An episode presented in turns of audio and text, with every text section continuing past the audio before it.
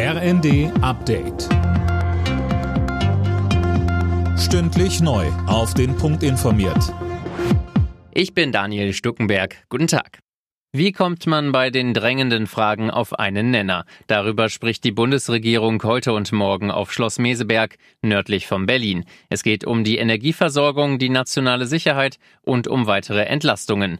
Bundeskanzler Scholz sagte zu Beginn der Klausurtagung, Jetzt sind wir dabei, darüber zu diskutieren, wie wir ein möglichst maßgeschneidertes, effizientes, zielgenaues Entlastungspaket für die Bürgerinnen und Bürger und für unsere Unternehmen auf den Weg bringen können, damit wir nicht nur gut vorbereitet sind im Hinblick auf die Fragen der Energieversorgung, sondern auch die Bürgerinnen und Bürger in die Lage versetzen, mit den gestiegenen Preisen umzugehen, sodass niemand alleine mit seinen Problemen bleibt.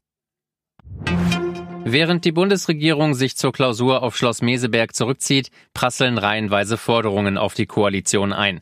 Die Menschen müssen schnell und unbürokratisch entlastet werden, fordern Gewerkschaften und Opposition. Aber nicht wieder nach Gießkannenprinzip, so CDU-Chef Merz im ersten.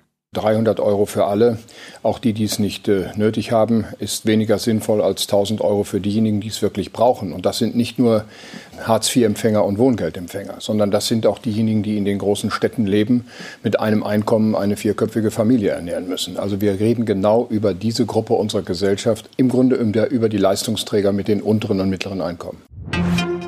Nach heftigen Überschwemmungen in Pakistan steht ein Drittel des Landes unter Wasser. Über 1100 Menschen sind ums Leben gekommen. Die Infrastruktur wurde vielerorts völlig zerstört. Die Kosten für den Wiederaufbau werden auf umgerechnet mehr als 10 Milliarden Euro geschätzt.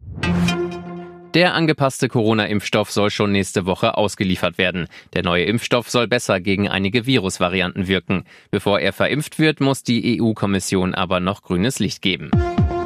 Alle Nachrichten auf rnd.de